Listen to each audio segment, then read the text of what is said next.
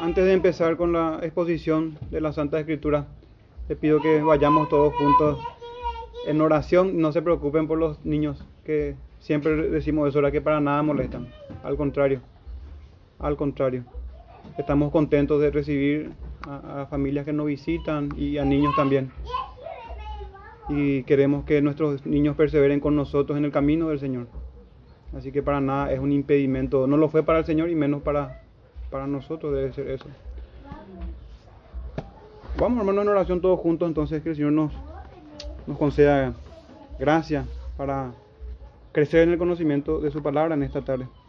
Padre nuestro, una vez más, Señor, te damos gracias y te pedimos por favor que tengas misericordia de nosotros, conforme a la multitud de tus piedades, Señor, conforme a tu amor eterno para con tu pueblo, que es en Cristo Jesús, a quien y de quien te complaces, por sus méritos, por su obediencia, por su obra en la cruz, Señor, es que llegamos a ti en tu santa morada por medio de la oración y te pedimos que, que nos ayudes, que nos guíes en el entendimiento. Queremos ser llevados a la adoración, a la obediencia. Queremos crecer en el conocimiento de tu verdad. Queremos que, Padre nuestro, nos santifiques por medio de ella, de la exposición de tu palabra. Que lo hagamos para tu gloria, para el bien de tu pueblo. Te lo pedimos en el nombre de Jesús. Amén. Bien, hermanos. Vamos a avanzar en esta tarde, hermano, en estos tres versículos. Estaremos eh, profundizando un poco más de lo que ya hablamos en la introducción sobre el anciano, en el primer punto, la señora y los hijos, que habla de la señora elegida, y la verdad, como un tema central en estos tres versículos. Eh, tenemos la verdad, de hecho que el sermón se titula de esta manera con una pregunta, ¿qué es la verdad? ¿Qué es la verdad? ¿Quién de nosotros no escuchó alguna vez? Yo creo que la mayoría hemos escuchado generalmente o muchas veces después de predicar de Cristo Jesús estas palabras. ¿Qué es? O mejor dicho, esa es tu verdad. Personalmente me tocó hablar con una persona y me decía esta, esa es tu verdad. ¿O acaso sos dueño de la verdad? Me dijo él. ¿Acaso sos dueño de la verdad? Nadie es dueño de la verdad y vos tampoco sos el dueño de la verdad. Esa es tu verdad. Y yo tengo la mía, decía esta persona. Pero hermanos, ¿qué hay detrás de estas afirmaciones? ¿Qué hay detrás de esto? ¿Qué hay detrás de escena? ¿Qué hay espiritualmente cuando una persona dice eso o cree eso? Si es que alguno de nosotros está creyendo eso. Juan 10, Evangelio de Juan 18, 37. Atiendan bien estas palabras del Señor diciendo a Poncio Pilato, yo para esto he nacido y para esto he venido al mundo, para dar testimonio a la verdad. Hermanos, hay uno que es dueño de la verdad y es Dios. Existe la verdad absoluta y está en la Sagrada Escritura, está en Dios mismo, toda verdad emana del Señor. Sea Dios veraz y el hombre mentiroso. Yo para esto he nacido. Y para esto he venido al mundo, dice el Señor, para dar testimonio a la verdad. En una expresión, hermanos, como esta que decíamos al principio recientemente, de que nadie es dueño de la verdad, de que esa es tu verdad o esa y esta es la mía. En expresiones como esa, hermanos, subyace, no están ocultas debajo la incredulidad. Toda, toda una vuelta para, no, para ocultar esto incredulidad a causa de amor a la mentira, al pecado, a una vida sin Dios. Debajo de esta expresión, hermanos, está la incredulidad y consecuente odio a la verdad. Ocurre que no siempre es agradable escuchar la verdad. ¿Y, y de dónde sale o dónde se origina esta incredulidad a la verdad, o este escepticismo, esta incredulidad, esta duda de que hay una verdad absoluta. Y con la ayuda del Señor veremos a qué se refiere, qué es la verdad. En el Nuevo Testamento observemos a aquel hombre que dio muerte a la verdad. Jesucristo es la verdad.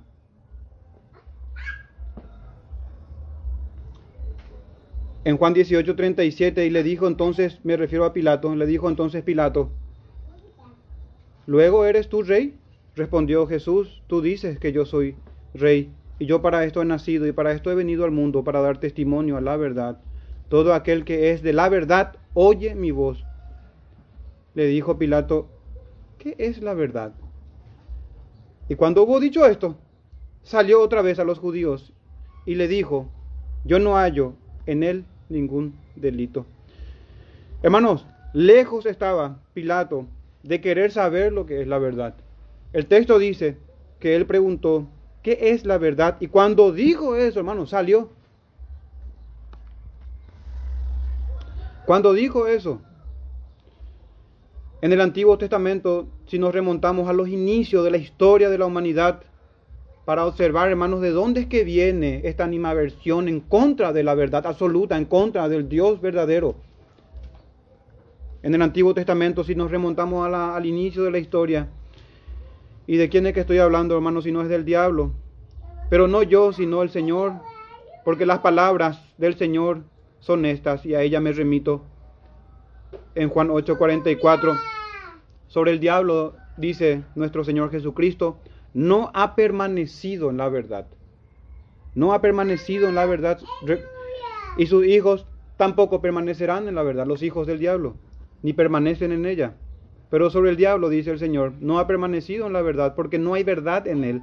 Cuando habla mentira, de suyo habla, de su propia esencia. El diablo y los demonios, los ángeles caídos y toda criatura caída, de su propio corazón de suyo habla, porque es mentiroso, antagónico totalmente al Señor verdadero y al Dios verdadero, y padre de mentira. ¿De dónde es que emana, de dónde es que sale toda lucha en contra de la verdad? Pero tengamos cuidado, en ese mismo versículo se menciona, y así empieza de hecho que este versículo Juan 8, 44, vosotros sois de vuestro padre el diablo y los deseos de vuestro Padre queréis hacer. Y hablaba no a gente sin religión, a gente con una vida descuidada, sino más bien a religiosos.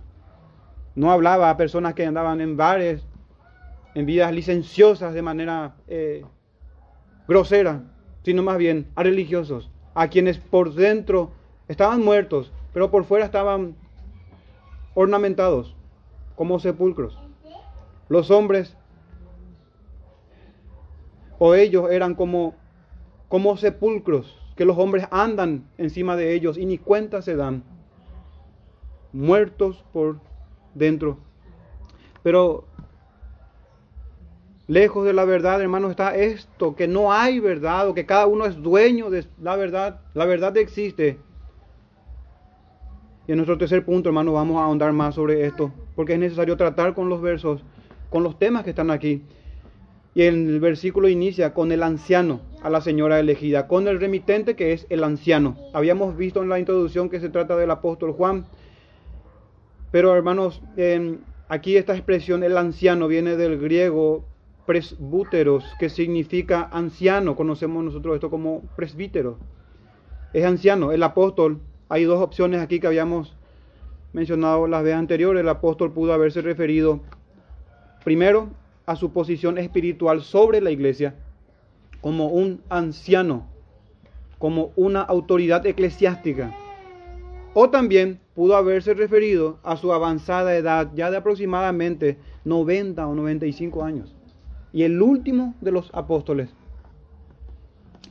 Hermano, en este punto, no quisiera que seamos eh, dogmáticos nosotros. ¿Qué significa eh, ser dogmático?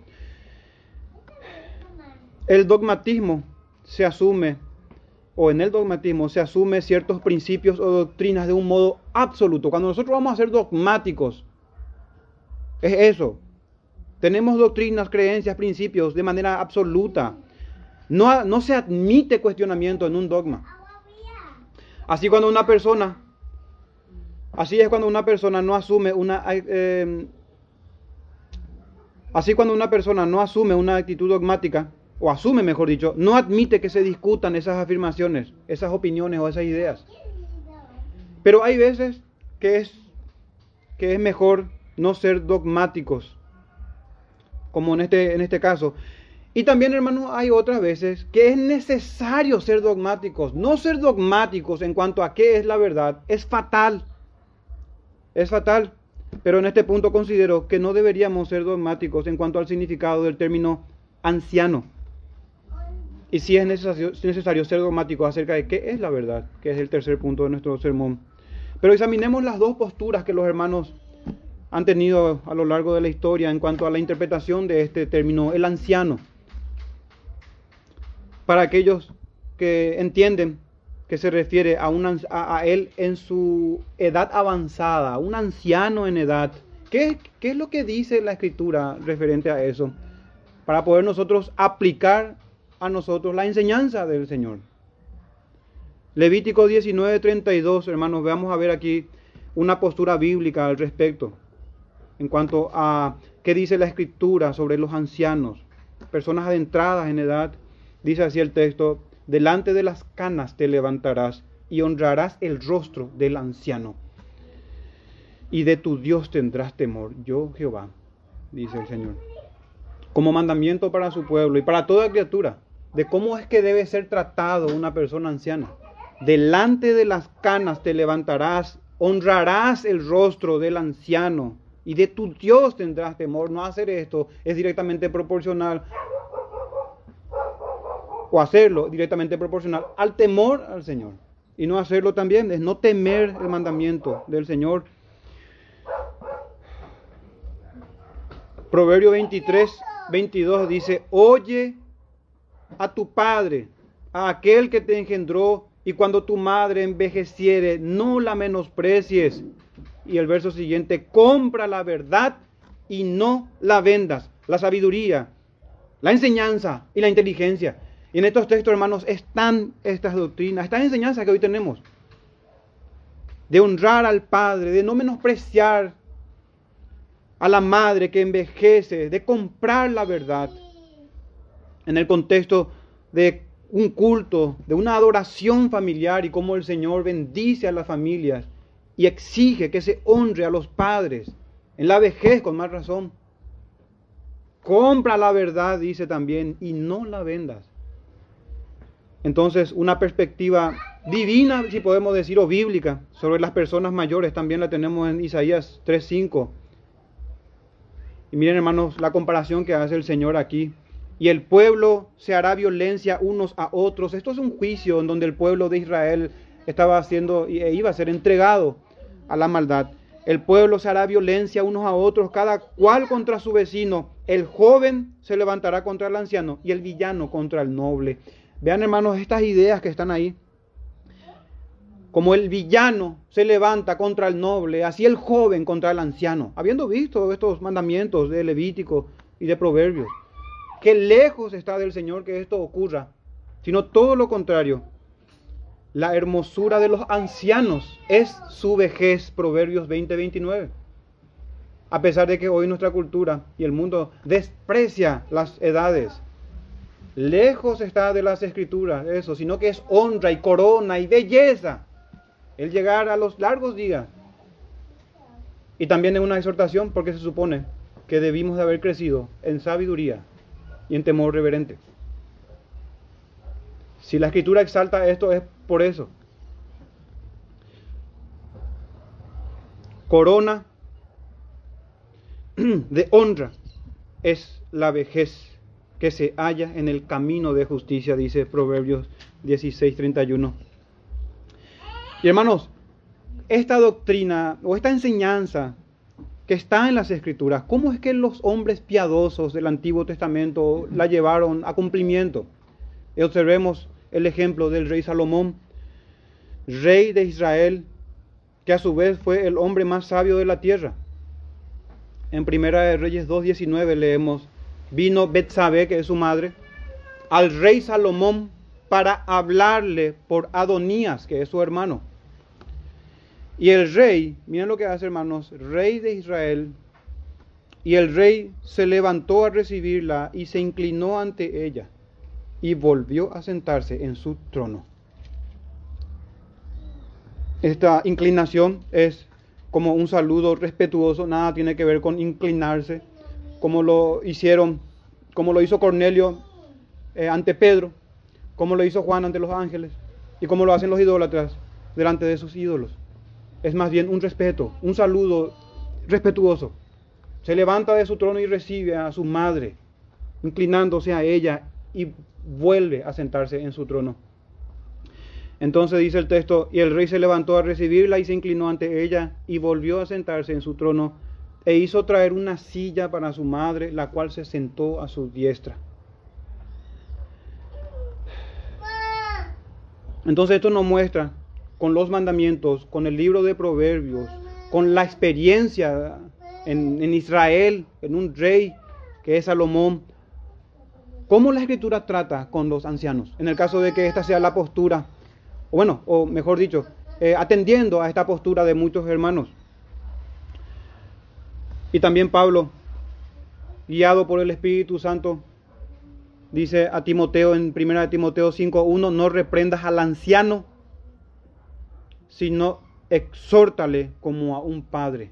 No que están libres de reprensión, sino que la exhortación debe ser considerando eh, su dignidad exhórtale como a padre y a los jóvenes como a hermanos. Hermanos, considerando todo esto, una, una más, para que observemos nosotros la oración de un hombre piadoso, entrado en edades ya, un hombre piadoso, el corazón, la oración de un hombre piadoso. En el libro de los Salmos es que más podemos ver nosotros el corazón de los santos, porque ahí tenemos oraciones de nuestros hermanos. En el Salmo 71, del verso 9 al 11, dice, no me, no me deseches en el tiempo de mi vejez. Cuando mi fuerza se acabare, no me desampares, porque mis enemigos hablan de mí y los que acechan mi alma consultaron juntamente diciendo, Dios le ha desamparado, perseguidle y tomadle, porque no hay quien le libre. Saltamos al verso 17 al 19, dice, oh Dios, me enseñaste desde mi juventud y hasta ahora he manifestado tus maravillas, aún en la vejez y las canas. Oh Dios, no me desampares hasta que anuncie tu poder a la posteridad semejante a Pablo, hombre anciano, entrado en edades, que pide ser fortalecido por el Señor para anunciar a las naciones su testimonio. No me desampares hasta que anuncie tu poder a la posteridad y tu potencia a todos los que han de venir, tu justicia, oh Dios, hasta lo excelso. Y hermanos, si nosotros hemos de pretender tener largos días sobre la tierra, que sea con este mismo sentir de este salmista, con el mismo sentir para anunciar a la posteridad su justicia, para enseñar a nuestros hijos y a nuestros nietos el camino de salvación. O si no, no tiene sentido. O si no, convendría para nosotros ser cortados del libro de los vivientes en esta tierra, si no hemos de tener un propósito santo para con nuestro Creador y Redentor. Este es el corazón de un anciano, hermanos. No precisamente un anciano de una iglesia local del pueblo del Señor, atendiendo también y haciendo justicia, hermanos, a que generalmente eran los ancianos, los líderes en las familias, hombres piadosos, hombres piadosos, que en el Nuevo Testamento ya siendo una, em, como, como que la revelación de Dios progresando a raíz o a través de los tiempos, venidos los apóstoles, vemos esa enseñanza que estos ancianos apuntan a los líderes de la iglesia local sin distinción de edad, hermano, sino que son hombres en quienes mora la sabiduría, la prudencia y el corazón del Señor. Pero hermanos, ¿qué tenemos en el Nuevo Testamento sobre esto para, para hacer justicia a los hermanos que creen así? En el Nuevo Testamento tenemos la carta de Pablo a Filemón. Y fíjense, hermanos, que el apóstol, él no se identifica como apóstol, ni siquiera como un anciano, como un presbítero cuando habla a Filemón. ¿Por qué hago esta salvedad? Porque ciertamente aquí tampoco el escritor de Segunda Juan lo hace. La carta inicia más bien de esta manera, Pablo prisionero de Jesucristo. En Filemón 1.1. Único capítulo. Dice ahí, eh, prisionero de Jesucristo. Ocurre que en su relación con Filemón, Pablo no tenía necesidad de hacer mención de su posición de autoridad, cosa que sí ocurría en otras ocasiones en donde el apostolado de Pablo era atacado, objetado y puesto en duda, como es el caso de los Corintios, en donde defiende su apostolado y su evangelio. Pero aquí no había necesidad, como tampoco había necesidad en segunda de Juan. Pero hermanos, fijémonos entonces, atendiendo estas cosas. Primero que Pablo no se identifica como apóstol ni como autoridad eclesiástica a Filemón. Segundo, que ruega a Filemón por Onésimo. Atienda bien, hermano. Ruega para que éste reciba, o sea, recibido por Filemón, Onésimo, que sea recibido como un hermano. Pero hermano, Pablo tenía la autoridad apostólica no para rogar, sino para dar mandamiento expreso sobre eso que él estaba pidiendo. Llama la atención entonces que el apóstol Alpe apelara no a su autoridad, sino más bien a su vejez piadosa. Esto tenemos en el verso 8, cuando dice 8 y 9, aunque tengo mucha libertad en Cristo para mandarte lo que conviene, claro que es lícito.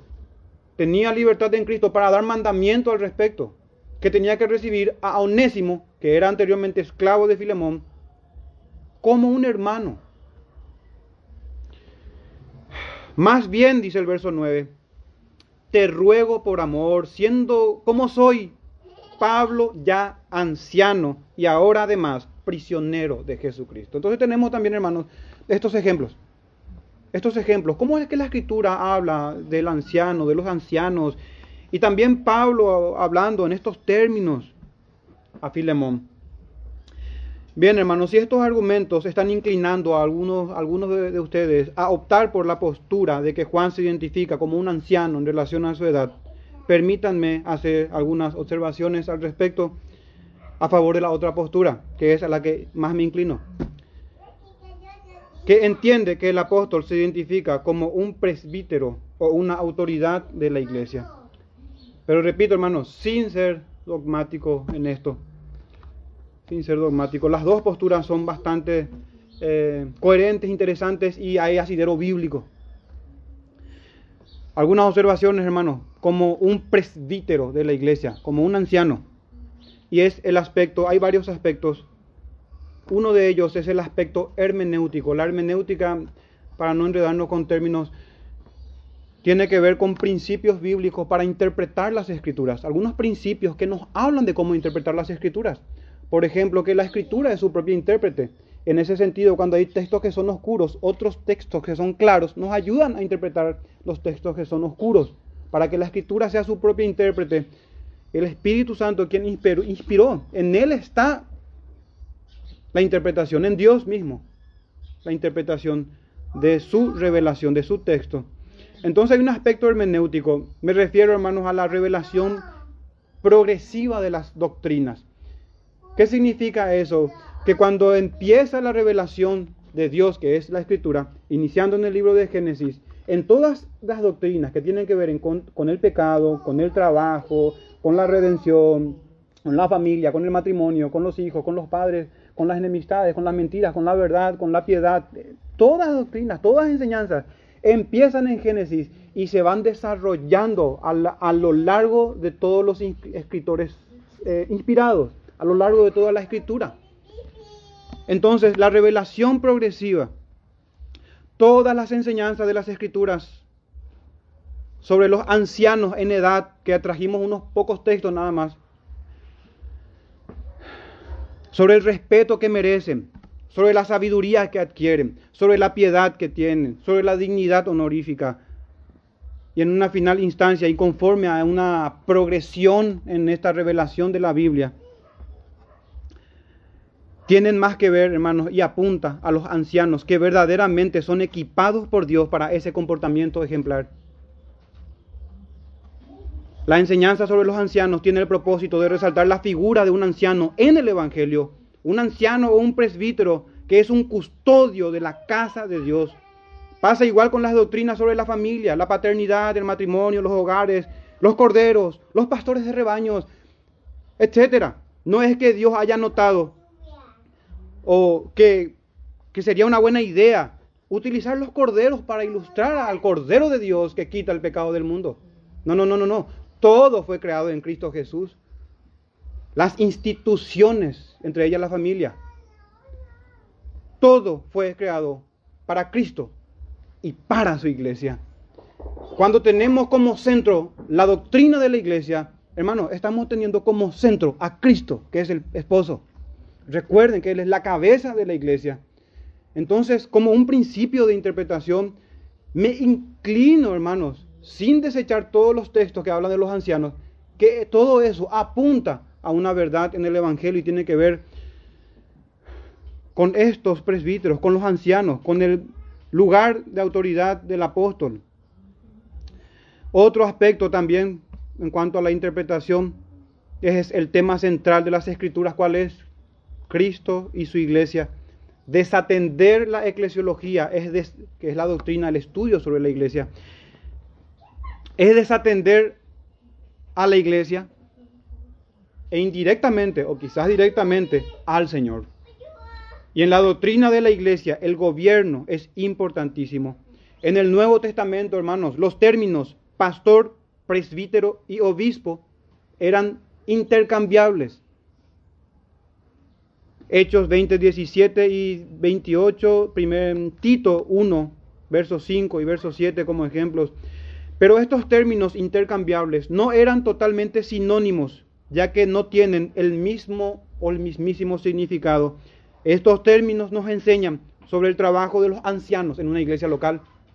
Yo pienso, hermanos, que en la primera postura nos estaríamos quedando cortos. Hay mucha verdad bíblica ahí, pero nos estaríamos quedando cortos en cuanto a la revelación de la Santa Escritura.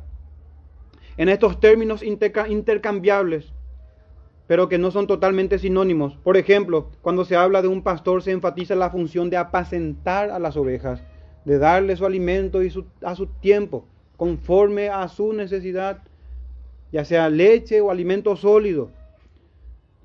Alimentar a las ovejas, cuidarla de los lobos y cuidarla de ellas mismas también.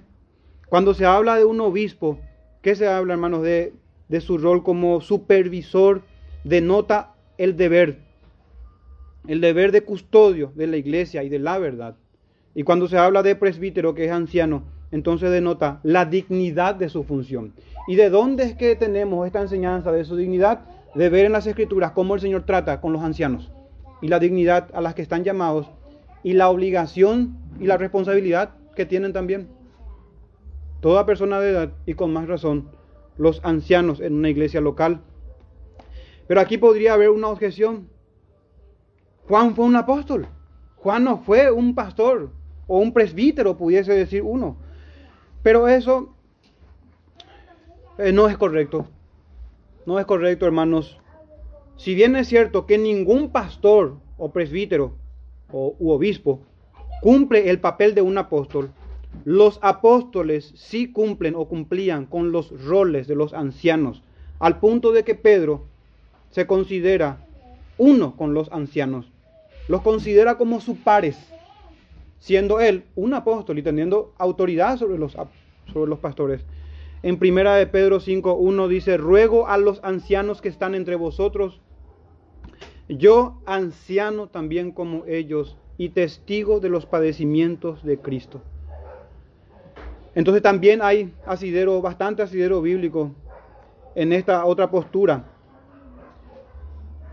Y como ventaja, en una cuarta observación, esta postura considero que es cristocéntrica al considerar la figura de un presbítero y no solamente de un anciano de edad, porque tiene que ver con la iglesia. Y cuando hablamos de la iglesia estamos hablando de Cristo y de la iglesia, nunca de la iglesia separada de su Señor.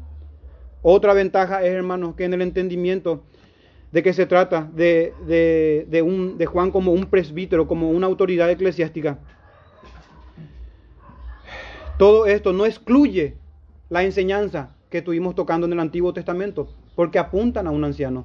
Pero si limitamos a un anciano de edad, entonces dejamos de lado la eclesiología y asuntos sumamente importantes que tienen que ver con el Evangelio y con la revelación del Señor consumada en el Nuevo Testamento. Pero en fin, hermanos, sin ser dogmáticos en este punto, quería tratar de presentar los argumentos a favor de ambas posturas y ambas tienen asidero bíblico y son muy interesantes. En la segunda postura, que es a la que me inclino por varios motivos y que también complementa con los versículos que leímos sobre los ancianos de edades o adentrados en edad. Pero hermanos, ¿de qué nos sirve a nosotros esto? ¿De qué nos sirve saber si es una u otra la interpretación correcta? Si no hemos de crecer a la semejanza de nuestros hermanos que nos presiden en el Señor, a semejanza de aquel apóstol que dijo, sean imitadores de mí como yo de Cristo. ¿O acaso no hemos leído de aquel anciano de días, de nuestro Dios Padre, de la sabiduría del Hijo? Es interesante notar también, hermanos, la humildad del apóstol, de la cual tenemos mucho que aprender. No hace alarde de su autoridad, se identifica como un anciano. También, hermanos, aprendemos de este, de este texto la veneración o el respeto hacia los ancianos. Sean estas autoridades eclesiásticas o personas mayores, y por supuesto no me refiero a la veneración católica romana, ¿verdad? Que uno muchas veces estuvimos también nosotros ahí, decíamos, no, no estamos adorando, estamos venerando. No, pero la veneración es un respeto nada más. Si vamos a una veneración bíblica, y es esta la enseñanza, un respeto hacia los mayores. Un respeto. Hermanos, nuestro texto habla también de la señora elegida y sus hijos. Semejante al punto anterior, volvemos a tener dos posibles interpretaciones. Ambas son, tienen buenos argumentos. La primera que Juan escribe a la señora elegida, muchos ven aquí a una mujer creyente en particular. Otros creen que Juan personificó en ella a una iglesia. Ambas, hermanos, tienen eh, buenos argumentos. Mi inclinación va a ser semejante a la primera. Yo veo a Cristo y a su iglesia. De alguna manera tengo esa tendencia hermenéutica, si podemos decir, de interpretación y ocurre también aquí en este punto, acerca de esta postura, de que se refiere a una creyente en particular, que hay una objeción que no es menor, que es de suma importancia a esta postura. A diferencia de la otra, aquí sí hay un argumento que tiene cierto peso en contra. Y es que ninguna criatura, ni aun los apóstoles, podían saber con certeza quién es o quién no es elegida.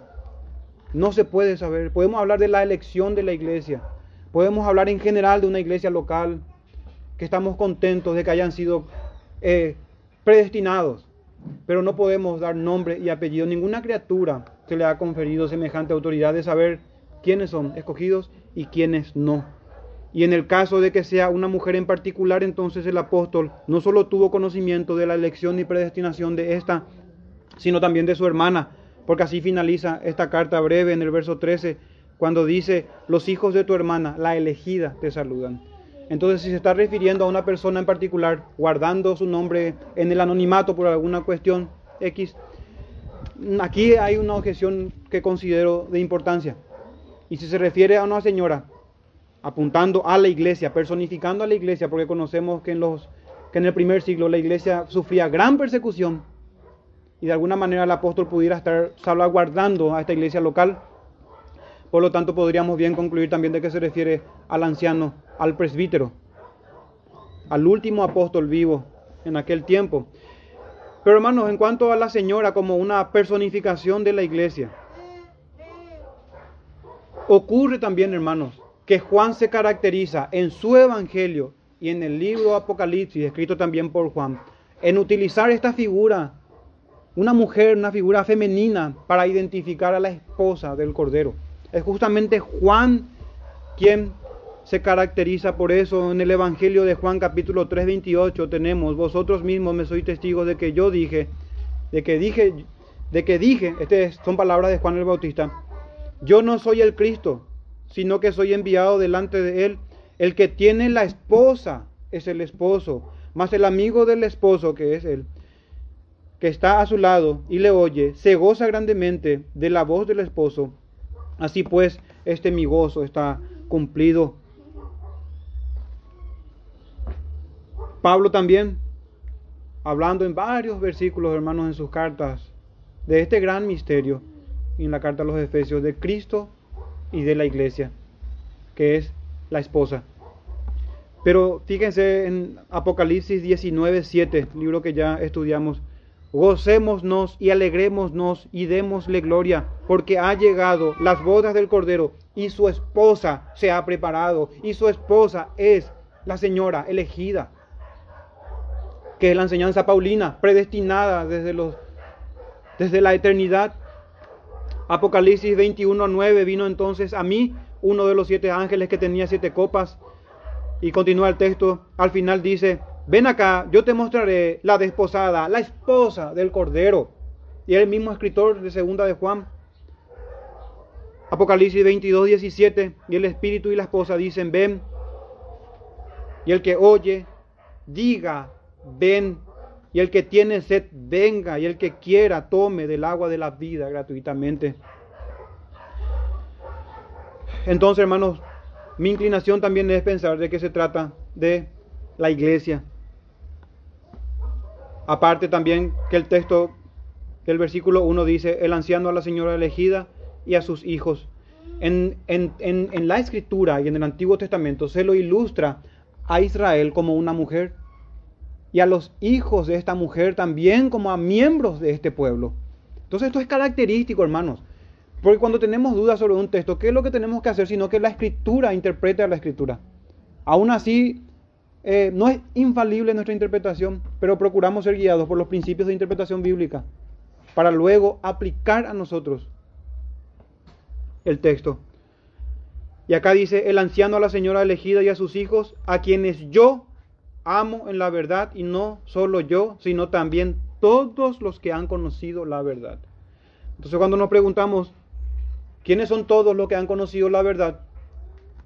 Y no es precisamente el diablo ni sus hijos, y sí los hijos de Dios. Ellos son los que conocen la verdad, y todo aquel que conoce la verdad ama a la verdad, ama a la iglesia, ama al esposo, ama sus mandamientos, ama sus estatutos, ama al Dios verdadero. Me inclino, hermano, en esta postura de que el anciano habla con autoridad, como un presbítero, el último de los apóstoles, y habla a la iglesia, personificada por esta mujer elegida, escogida, que es la doctrina de las escrituras. Pero hermano, sea la señora elegida del texto, sea una mujer creyente o sea la iglesia, no vamos a escapar, hermano, de la aplicación que el Espíritu tiene en sus enseñanzas, porque a, ambas posturas les aplica las exigencias de ser ejemplo en virtudes cristianas, de andar en la verdad. Una iglesia o un creyente anda en la verdad. Nuestro tercer y final punto, ¿qué es la verdad? ¿Qué es la verdad? No seamos como Poncio Pilato ahora y cerremos nuestros oídos para escuchar qué es la verdad. Pareciera ser una pregunta difícil de responder en pocas o con pocas palabras. Pero hermanos, es posible responder con breves palabras si es que respondemos que la escritura es la verdad Dios es verdad, verdadero, el Dios vivo y verdadero. El Hijo es la verdad, el Espíritu Santo es la verdad. Toda revelación de Dios es verdad y toda verdad es de Dios.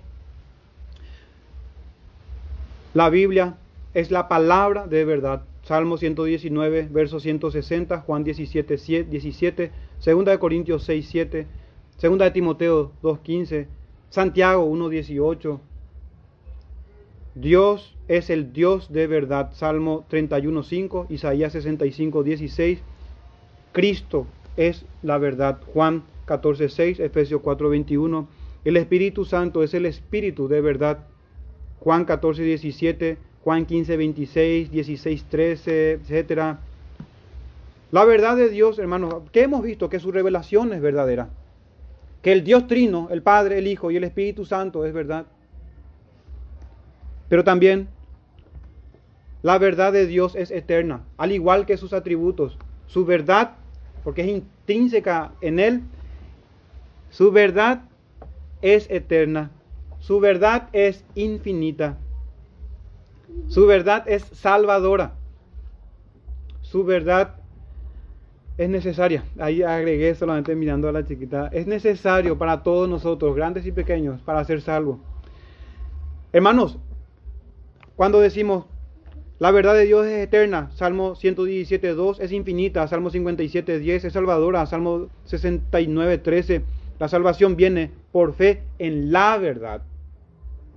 Segunda de Tesalonicenses 2.13. Y hermanos, podemos ir citando y viendo que los creyentes son santificados por la verdad, que aman la verdad, ya omito los textos, que son libres por la verdad, que adoran en verdad, se regocijan en la verdad, hablan la verdad, meditan en la verdad, manifiestan la verdad, obedecen la verdad, son guiados por la verdad y caminan en la verdad.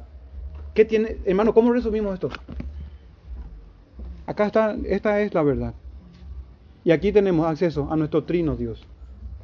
Esta, está, aquí está la verdad, hermano. No en la prensa, como decía un hermano, eh, eh, no en los medios de manipulación masiva, eh, de comunicación masiva. No, hermano, aquí está la verdad en su escritura. Cierre su Biblia, no lea, no obedezca, no adore al Señor que está aquí revelado en la escritura y va a ser presa del demonio y va a ir a perdición.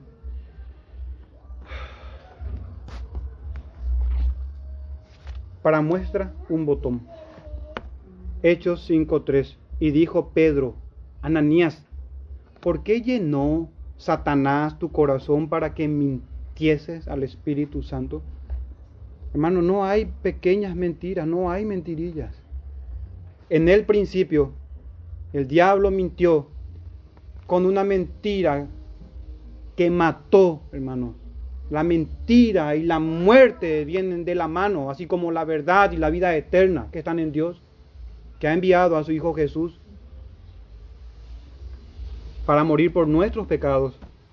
Y esta es una gran verdad, hermanos, que la única manera de ser salvo es en Cristo Jesús, no por nuestras obras religiosas, no por ir a hacer y hacer esto y aquello, sino más bien que el hombre se dé cuenta que ha pecado en contra de un Dios santo que si Adán fue destituido de su gloria en el Edén, ¿cuánto más nosotros con nuestros muchos pecados? Que nuestro Señor Jesucristo es el mismo ayer, hoy y siempre. Y Él fue quien dijo que aquellos que están cargados y cansados, y es por su aflicción espiritual, que vengan a Él. Y encontrarán descanso y perdón amplio en un Dios bueno y misericordioso. ¿Qué sentido tiene nuestra vida si no nos acercamos al Señor? A aquel que nos creó y nos sanará él es el que hiere y Él es el que sana. Pero el hombre escoge la mentira. En sentidos prácticos, el hombre escoge cerrar la revelación de Dios, cerrar su santa escritura, despreciar al Hijo, despreciando así a aquel que le envió, que es el Padre. ¿Cómo desprecian al Hijo?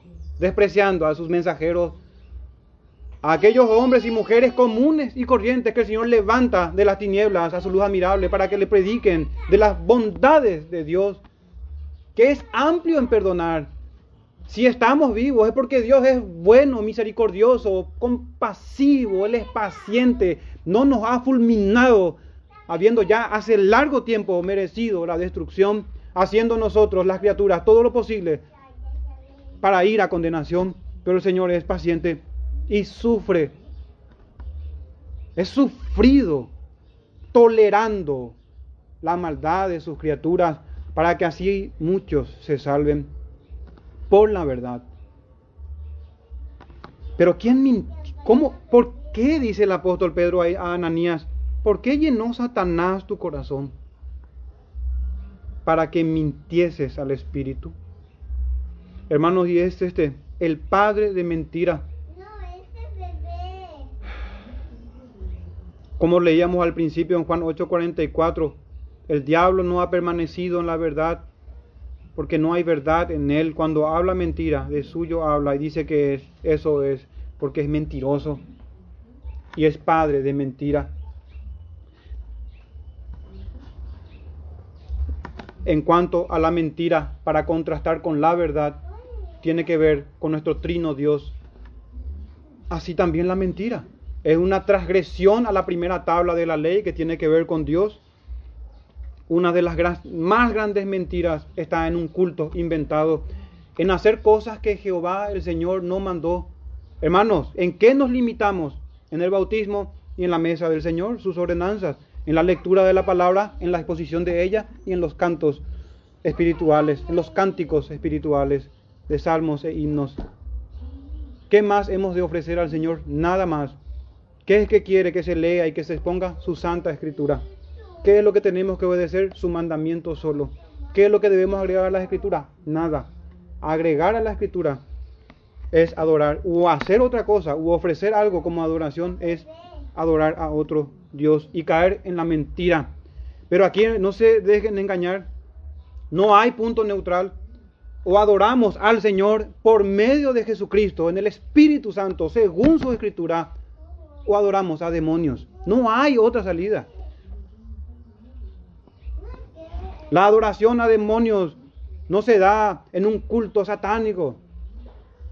Muchas veces está en, el, en la cristiandad y en aquellos que sencillamente hacen caso omiso a la fe y a la religión del libro, a la escritura. En Romanos 1.25 tenemos esto, ya que cambiaron la verdad de Dios por la mentira. ¿Cómo? honrando y dando culto a las criaturas antes que al Creador. Repito, sea como ya antes lo he dicho, sean estas criaturas de yeso o de carne. Se honra y se exalta a las criaturas y no al Creador, el cual es bendito por los siglos. Esta es una de las más grandes mentiras. Una de las más grandes mentiras, un culto falso. Otra mentira que nos ayuda así a ver cuál es la verdad volvemos a la ley. La segunda tabla, un falso testimonio, mentir. Jeremías 9, del 3 al 5, hicieron que su lengua lanzara mentira como un arco y no se fortaleció, fortalecieron para la verdad en la tierra, porque el, de mal en mal procedieron y me han desconocido, dice Jehová. Guárdese cada uno de su compañero y ningún hermano tenga confianza, porque todo hermano engaña con falacia y todo compañero anda calumniando, calumniando, digo bien. Verso 5, y cada uno engaña a su compañero y ninguno habla verdad. Acostumbraron su lengua a hablar mentira, se ocupan de actuar perversamente. Y tenemos casos recientes de calumnias que conocemos, que no hace falta mencionar, y de mentira, de no hablar con verdad. También tengo el caso de una amonestación a una persona mostrándole en su rostro su mentira.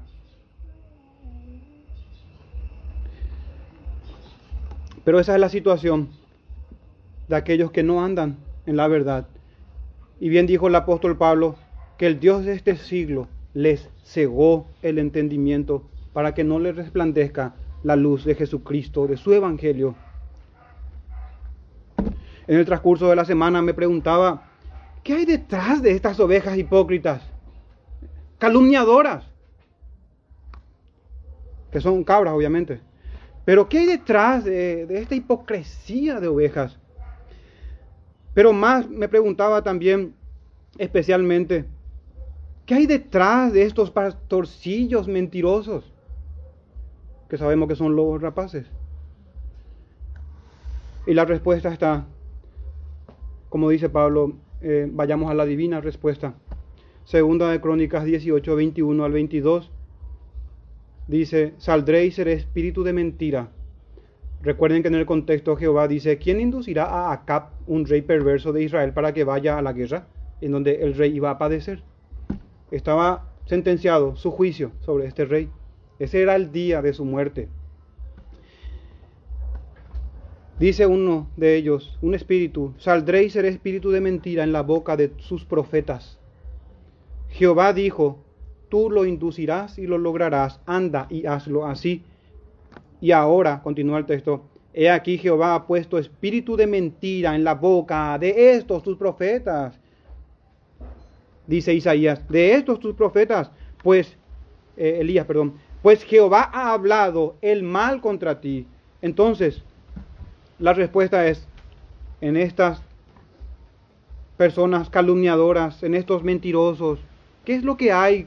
¿Por qué es que viven con esta tendencia marcada de falsedad, de hipocresía y de mentira?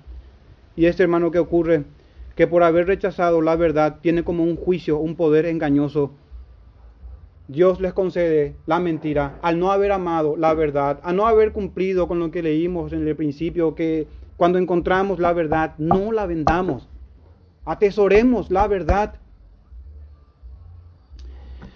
Y Dios nos conceda la gracia suficiente para, para no estar haciendo esto de resistir a la verdad. Y no con un reduccionismo, hermanos. No verdad, algunas verdades agradables. Aquí está la verdad, todo el consejo del Señor, que tiene que ver con nuestro Dios verdadero, su palabra verdadera, nuestro trino Dios, su evangelio, con toda su revelación. Pregunta para nosotros como congregación, ¿cuál es nuestro compromiso con la verdad? Es como decir, ¿cuál es nuestro compromiso con Dios con el Señor que nos salvó, con Jesucristo. ¿Hemos de tolerar las mentiras en otros y en nosotros mismos? ¿Son nuestras conversaciones verdaderas? ¿Somos o podemos, podría la gente decir de nosotros, y podemos también nosotros con limpia conciencia decir de nosotros mismos que somos personas íntegras? Hermanos, ¿creen en la verdad? la conocen, escudriñan la verdad. Uno pudiese responder, yo creo, yo, yo comprendo, yo entiendo y creo la verdad. Pero entonces te pregunto, ¿andas en ella? ¿La vives? ¿Vivimos en la verdad? ¿La seguimos? ¿La atesoramos? ¿La cuidamos? ¿La defendemos? Nuestro versículo 3, finalizando así nuestra, con una conclusión Dice así el verso 3. Eh, pero antes de pasar, hermanos, si se percatan en el verso 2, 1 y 2, cuando dice, yo amo en la verdad. Si nosotros adoptamos una postura de que la verdad es la palabra y más nada, vamos a caer en error, hermanos. Nuestro Padre es el Dios de la verdad, el Hijo es la verdad, el Espíritu es el Espíritu de verdad. Hay abundantes textos, hermanos, que hablan al respecto. Y es así que dice, yo amo en la verdad. Yo amo en el Evangelio. Yo le amo, a la esposa, a la señora elegida en Cristo. Y no solo yo, sino también todos los que han conocido la verdad, han conocido a Dios, han conocido al Padre, han conocido el Evangelio, han conocido su revelación. Se dan cuenta como entendiendo esta gran verdad que se centra en el trino Dios y en su revelación y en sus mandamientos. Y a causa de la verdad que permanece en nosotros, ¿Cuál fue la promesa para los creyentes? Que permanecería hasta el fin. El Espíritu Santo. Y también Jesucristo dijo, mi Padre y yo haremos morada en él. Otra cosa, que la verdad estaría siempre con nosotros. El Evangelio de salvación.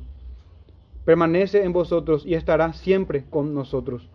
Entonces, hermanos, la verdad en nuestro trino Dios y su evangelio, su salvación y su revelación dada para su iglesia, para que ande en la verdad.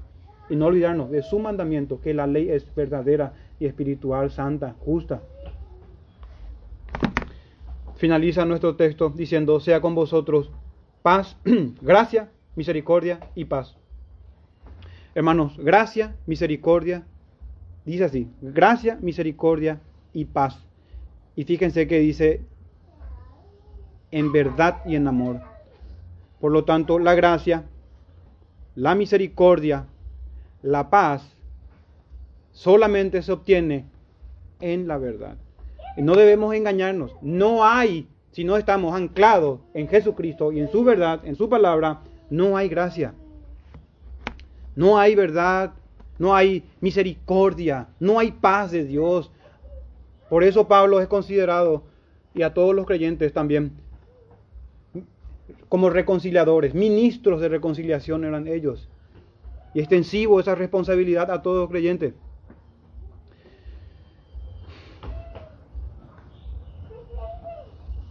Entonces, hermanos, el deber de nosotros luchar por la verdad, no una verdad a medias, no parte de la verdad, no una verdad agradable, no la verdad cómoda, sino toda la verdad que ha sido dada a la iglesia. En estos términos, la gracia se ha definido muchas veces como el favor inmerecido del Señor. Pero en las Escrituras ese favor inmerecido de parte de Dios se centra en la salvación de su alma. La misericordia, esa compasión a la que Dios es movido al ver la miseria de sus criaturas. Y la paz para con Dios que se obtiene solamente por la gracia y a través de Jesucristo. Nuestro Señor Jesucristo, habiendo resucitado, resucitado se aparecía en un día como hoy a la iglesia y las palabras que decía al inicio, ¿cuáles eran hermanos?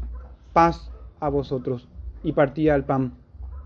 Paz a vosotros. No hay paz sin el Dios verdadero, el Padre, y sin Jesucristo que es la verdad. Él es el camino, el único, Él es la verdad y Él es la vida. Y nadie va al Padre si no es por el Cristo de las Escrituras. No otro Jesús. Por lo tanto, debemos de tener cuidado con la mentira. Pero para hoy a la mañana como meditamos, para no caer otra vez en el mundo de las ideas y de las teorías. Em, cuidado con los mentirosos.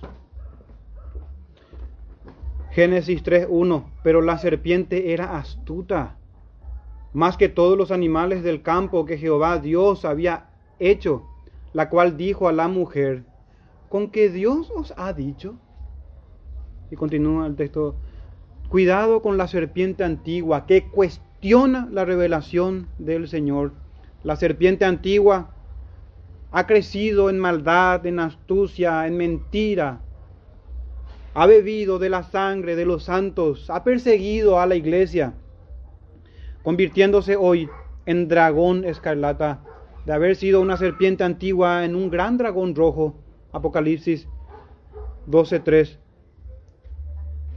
hermanos y amigos que nos visitan sin verdad, sin esta verdad, si usted no conoce la escritura, no conoce al Dios que le creó a Jesucristo el Salvador, no hay verdad y sin verdad la gracia es un engaño. No corresponde este verso 3 si no estamos en Cristo Jesús, si no nos exponemos a la predicación de su escritura. Sin verdad la gracia será un engaño, la misericordia castigo eterno. La paz se convertirá en perpetua enemistad con el Dios vivo y verdadero. Juan 1.47, hermanos. Cuando Jesús vio a Natanael que se le acercaba, dijo de él, y este es el testimonio que todo creyente debe tener de Jesucristo. He aquí un verdadero israelita en quien no hay engaño lejos, hermanos, de estos textos de Jeremías, lejos de la serpiente antigua que habla mentira y es padre de mentira, los verdaderos israelitas que conocemos en las escrituras que se habla de la iglesia, el verdadero Israel, de judíos y gentiles que no son, gentiles son quienes no son judíos, se, conforma un pueblo santo, universal, del mundo entero. Esta es la verdadera Israel. La verdadera Israel se distingue por ser persona, por, por ser así como Natanael, sin engaño. No hay engaño. Y debemos huir, hermanos, de la mentira. Porque no solamente es el testimonio sobre Natanael, sino también sobre la iglesia.